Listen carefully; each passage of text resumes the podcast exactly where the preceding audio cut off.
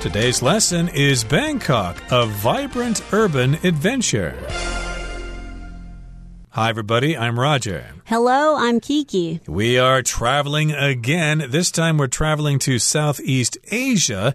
And more specifically, we're going to the city of Bangkok, which, as you know, is in Thailand. It's a vibrant urban adventure and last time we introduced you to Bangkok, we talked about some of the things you can check out in Bangkok. Uh, we talked about the Grand Palace, right? Yes, we did. And the Grand Palace is the official home of the Thai royals since 1782. And it is a powerful testament to Thailand's history. Now, we also learned about another historical landmark, which is the giant swing. And it was used in Brahmin ceremonies, but because of structural problems, they couldn't use it in the ceremonies anymore. However, it is still one of the most recognizable symbols of Bangkok because people still visit it. And when they see the giant swing, they still think about Bangkok. Oh, it makes me really regret my trip to Thailand many years ago. I did not even know this thing existed.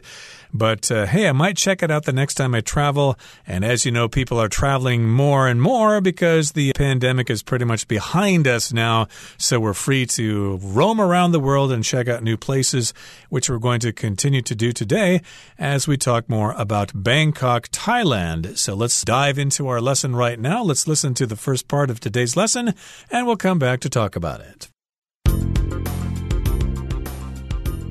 For a taste of Bangkok's modern life, be sure to check out the enormous Chatuchak Market, an absolute sensory delight.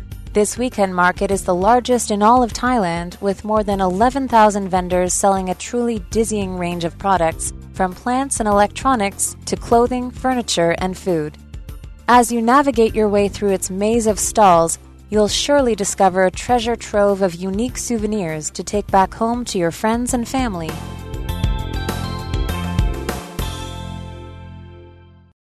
大家好，首先第一部分我们来看形容词 sensory，它的意思是感官的或是感觉的。例如，Megan felt the 3D action movie caused a sensory overload that made the whole experience unpleasant for her. Megan 觉得那部 3D 动作片超过感官负荷，让她整个观影经验很不舒服。又或者说，After the accident, the man had trouble with his sensory perception. 发生事故后，该男子的感知能力出现了问题。 接下来看到动词 navigate，意思是穿越或是确定点点点的方向，导航，也可以是航行的意思。例如，It was difficult for the pilot to navigate through the thick fog。对机长而言，要穿过浓雾相当困难。或是，Because of the frequent rocks and sandbars, it's going to be a challenge to navigate down this river。因为有很多岩石和沙洲，要在这条河里航行是个挑战。 再来是名词 maze，这个字是迷宫或是如迷宫般的区域的意思。例如，There is a maze made of hedges in the garden beside the old castle。古堡旁的花园里有一座由树篱组成的迷宫。或者，This big city is such a maze to Sue who just moved here。对刚搬来这里的 Sue 来说，这座大城市就像一座迷宫一样。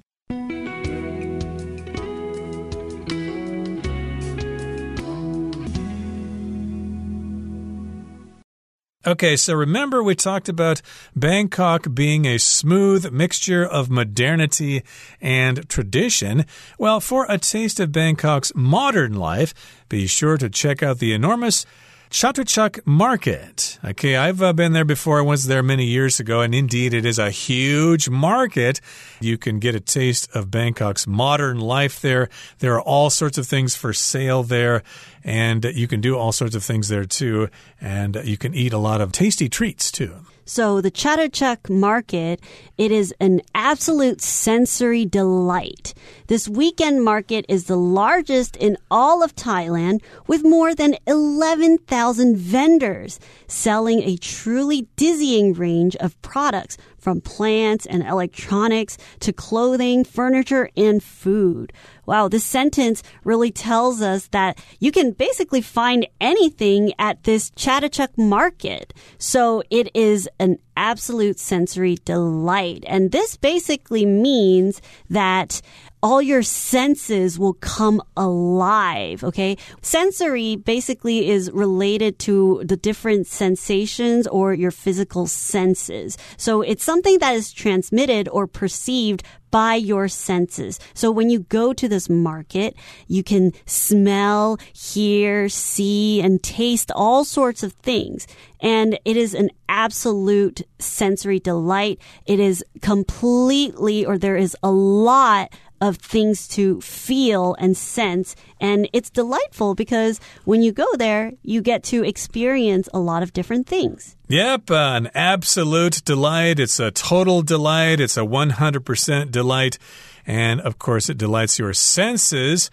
And so we use the word sensory to talk about our senses. We have lots of things to see, to hear, to smell, to taste, etc and it's the largest in all of Thailand. It's got 11,000 vendors selling all sorts of products. Now, a vendor, of course, is somebody who sells something. So if you go to night markets here in Taiwan, you'll have lots of vendors selling various things. It could include food, but it could also include things like clothing and ceramics or whatever. And yes, indeed, these vendors do sell a dizzying range of products. Now, dizzying here means they are numerous. There are so many of those things that they actually make you dizzy. You almost feel like passing out because of the sensory overload. You can see all sorts of products, and we're talking about a range of those products from plants and electronics to clothing, furniture, and food. So, yes, indeed, you can buy plants there. I think you can also buy pet supplies there. I do remember a section that specialized in pet supplies. There was a section that specialized in dishes and ceramics and things like that. And also, you can buy electronics there, which would include computer items and uh, radios and things like that. You could also get clothing, you could also get furniture, and you can get food. As you navigate your way through its maze of stalls, you'll surely discover a treasure trove of unique souvenirs to take back home to your friends and family because this weekend market is so big. It's one of the largest in Thailand.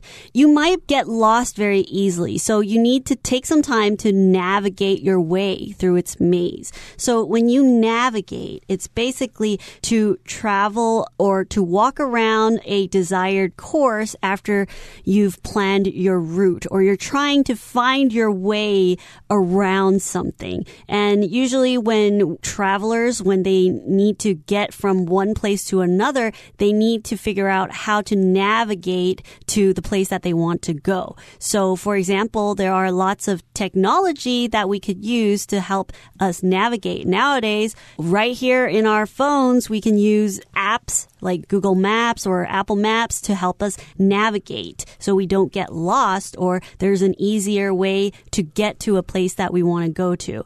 And this market is so big, it's so easy to get lost. It's almost like a maze. And what a maze is, is basically a network of paths that make it hard for someone to find their way around. And traditionally, a maze is a place where there are lots of different routes and they're made up of bushes and you go in. You have to find your way out, but sometimes there are dead ends. So you have to find your way through to leave this maze. And in this case, the market is described as a maze because it has 11,000 vendors. There are so many different stores that it makes this market become a maze because it's hard to get out. Exactly. And you could find yourself getting lost in there, so you better have a good sense of direction.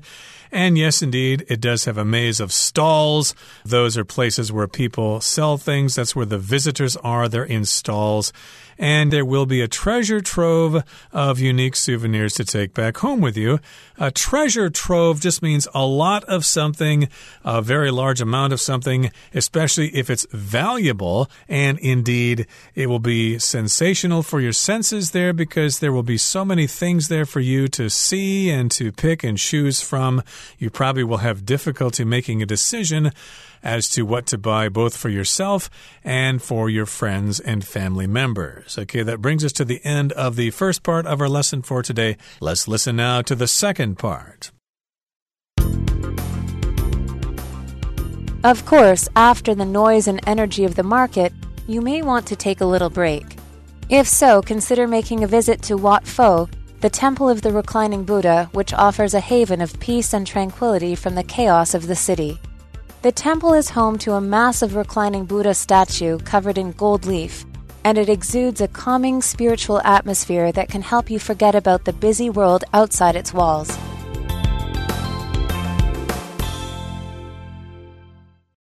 第二部分介绍名词 haven，它的意思是避风港或是安全处所。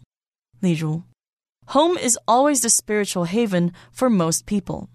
家对大多数人来说 是永远的心灵避风港。或是 Mary spent nearly half of her savings to build a haven for homeless people。Mary 花了将近一半的积蓄为无家可归的人建造了一个避难所。接着看到名词 chaos，它有混乱或是无序状态的意思。例如，With the kids tearing open their presents and shrieking with joy, Christmas morning was the picture of chaos。孩子们开心的一边尖叫一边拆礼物， 使得圣诞节早上呈现一幅混乱的景象。或者，After the earthquake, there was chaos in the office。地震后，办公室变得乱七八糟。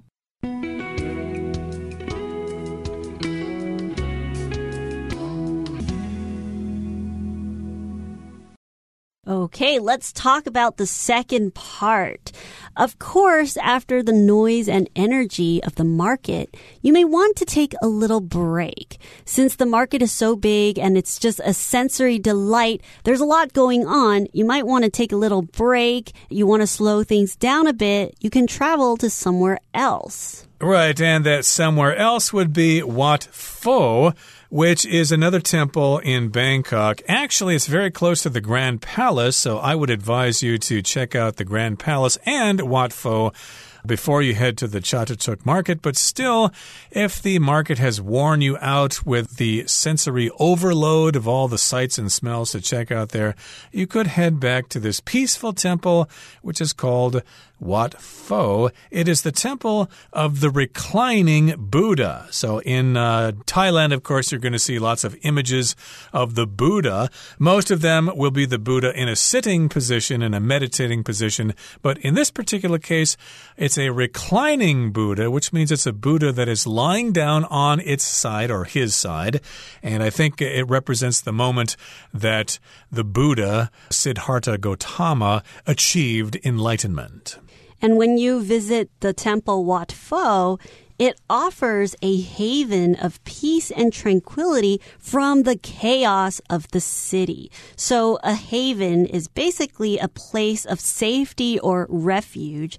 And when you go to this place, when you describe a place to be a haven, it's very peaceful, it's very quiet, and you feel safe. So the temple offers a haven of peace and tranquility from the chaos. The city is very noisy and it's bustling, so it's very chaotic. And chaos is basically a state of confusion or disorder. And you've just come from the market, which is also very chaotic. So when you come to this haven of the temple of the reclining Buddha, Wat Pho, you are essentially escaping from the chaos of the city. Right. And of course, you can enjoy the peace and tranquility of this temple. You can escape the chaos of the city. Indeed, Bangkok is quite chaotic.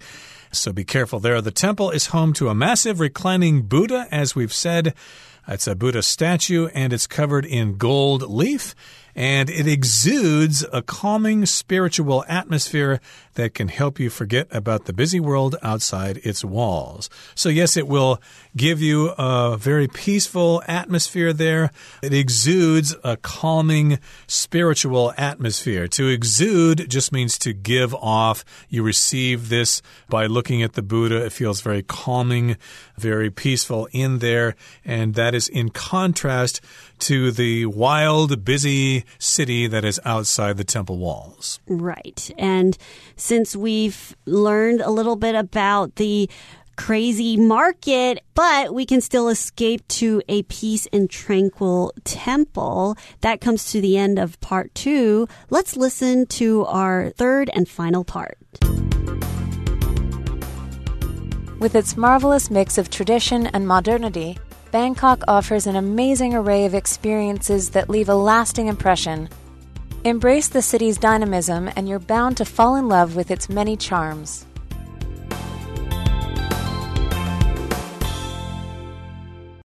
第三部分介绍动词 embrace，意思是欣然接纳、接受或是拥抱。比如说，The staff embraced the changes made to the company's employee policies。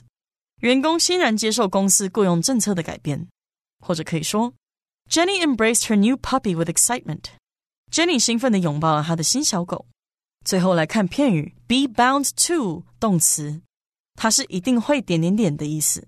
例如 Nina missed lunch, so she is bound to feel hungry by now. Nina 没吃中餐，所以她现在一定觉得肚子饿。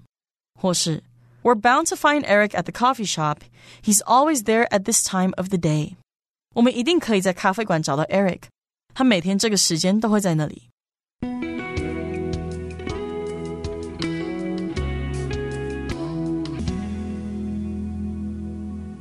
Okay, so in the third part of our lesson today, we wrap things up with our trip to Bangkok. And this is a pattern we often use when we wrap up an article with this, with that, with that.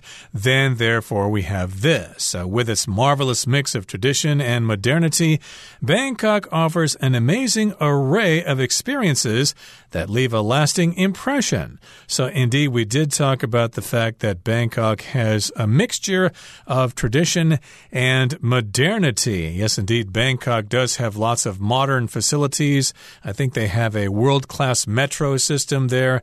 They have all sorts of shopping centers and different places to go. They even have a very large Chinatown there in Bangkok that you could check out. There are cloth markets and all sorts of things. So it's got a marvelous mix of tradition and modernity. And with those things, it offers an amazing array of experiences that will last a lifetime. So here we have the term an array of something. It just means a set of something. Usually they're set in a row, they're all together for you to see. But yes, indeed, we have this array of experiences. We have a variety of experiences that you can have when you travel to Bangkok. And my goodness, if you've never been there before, now is the time to go because I think accommodation there is very cheap and it's not too far from Taiwan. So, yes, indeed, if you haven't been there before, now is the time to go. And they have an array of hotel options for you if you want backpackers hotel or if you want to stay at a very high end hotel. You have so many different choices, and the accommodation right now is pretty cheap. So, it's a good time to go. It certainly is. And uh, here we've got the last sentence. It says, Embrace the city's dynamism, and you're bound to fall in love with its many charms. So here to embrace means to give somebody a hug, but it also means to enjoy something, to appreciate it, and enjoy it as best you can. So, yes, indeed, you should embrace the city's dynamism. Dynamism here just means the activity of the city, the livelihood of the city. Just enjoy the excitement of the city. And if you do that, you will fall in love with the place. Right, because we know that Bangkok it's very dynamic and it just has so many different things going on. It's a bustling city, but at the same time you have a lively blend of ancient temples and markets and just dynamic street life. There are so many things that you can embrace. And when you truly embrace it or when you truly accept the city's unique qualities, you are bound to fall in love with it. There's no doubt that you are going to able to find something that you like about the city and that you will no doubt fall in love with some part of its city. And its many charms, when somebody has many charms, they have a lot of nice qualities about them or a city has many nice qualities. In this case, they have historical sites, but they also have modern things. They just have different charms that people can embrace. And you are bound to fall in love with the city of Bangkok. Oh, I feel so ashamed. I haven't been there in so many years. I think it's time that I should talk to my travel agent and uh, find some time to go there myself. Okay, that brings us to the end of our explanation for today. Let's listen now to Hanny.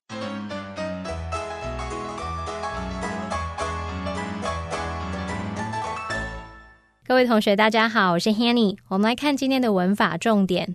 课文一开始写到，要体验曼谷的现代生活，一定要去看看巨大的恰图恰市集。那文中是用 be sure to check out 点点点来表达说一定要去看看什么东西。那这边要介绍的是 be sure to 加原形动词的意思及用法。好，第一种呢，就是像课文的用法，用祈使句的方式来表达。那么 be sure to 加原形动词，就是说。一定要做某事，那这样的句型常用来提醒别人务必做某事。举例来说，Please be sure to take your belongings with you when you leave。离开时，请务必将您的个人物品带走。好，那第二用法，我们可以用。Somebody 或是 something 加上 be sure to 再加原形动词，这时候是表达某人一定会做某事，某事一定会发生。例如，Frank is sure to win the competition。Frank 一定会赢得那场比赛，或是像 The movie is sure to make you laugh。那部电影一定会让你笑出来的。那么课文第二部分，他介绍了卧佛寺，他提到这座寺庙有着一尊覆盖金箔的巨大卧佛像。那文中是用 the temple is home to 什么什么来表达这座寺庙有着什么什么。那么 home 在这边当名词，那它当名词可以指发源地。所在地、栖息地的意思，常见的用法会有两种。我们来看第一种，就是 be home to 加上名词，可以表达是什么的所在地、栖息地，或是表达某地拥有什么。那就是用来表达某人或某事物它是归属于某地。这时候 home 是不可数名词。例如，Iceland is home to many amazing waterfalls。冰岛有着许多令人惊叹的瀑布。或是像 The city is home to millions of people，这座城市住了好几百万个人。那第二个用法是 be the home of 名词，这是表达说为什么的所在地、发源地、栖息地。那么 home 在这边是当可数名词用哦。例如 Australia is the home of the kangaroo，澳洲是袋鼠的栖息地。那么课文第三部分第一句写道：曼谷将传统与现代性绝妙结合。提供一系列令人惊叹的体验。好，文中它是用 an amazing array of experiences 去表达一系列令人惊叹的体验。那么名词 array 它表示阵列或者是陈列，an array of 可以表达大量的什么、大批的什么。那么后面可以接复数可数名词或是不可数名词。那要注意，array 常常用单数表示，那么前面可以加上形容词来做修饰。例如，their products are available in a wide array of colors and designs. 他们的产品有许多不同颜色和设计可以选购。好，那以上是今天重点整理，我们回顾简单字吧。Absolute. I have complete and absolute faith in Sheldon finishing the project on time. Vendor. Arnold works as a fruit vendor at the farmer's market. Electronics. The store sells all kinds of electronics, from televisions and cameras to microwaves and refrigerators. Chaos. After the earthquake, the city was in chaos, with destroyed buildings and injured people everywhere. Embrace. Ken is so unwilling to embrace different views that he's difficult to work with.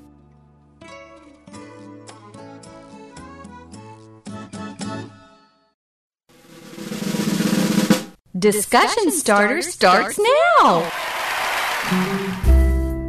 Here's our discussion starter for today. The question is If you only had time to visit Wat Pho or the Grand Palace, which would you visit and why?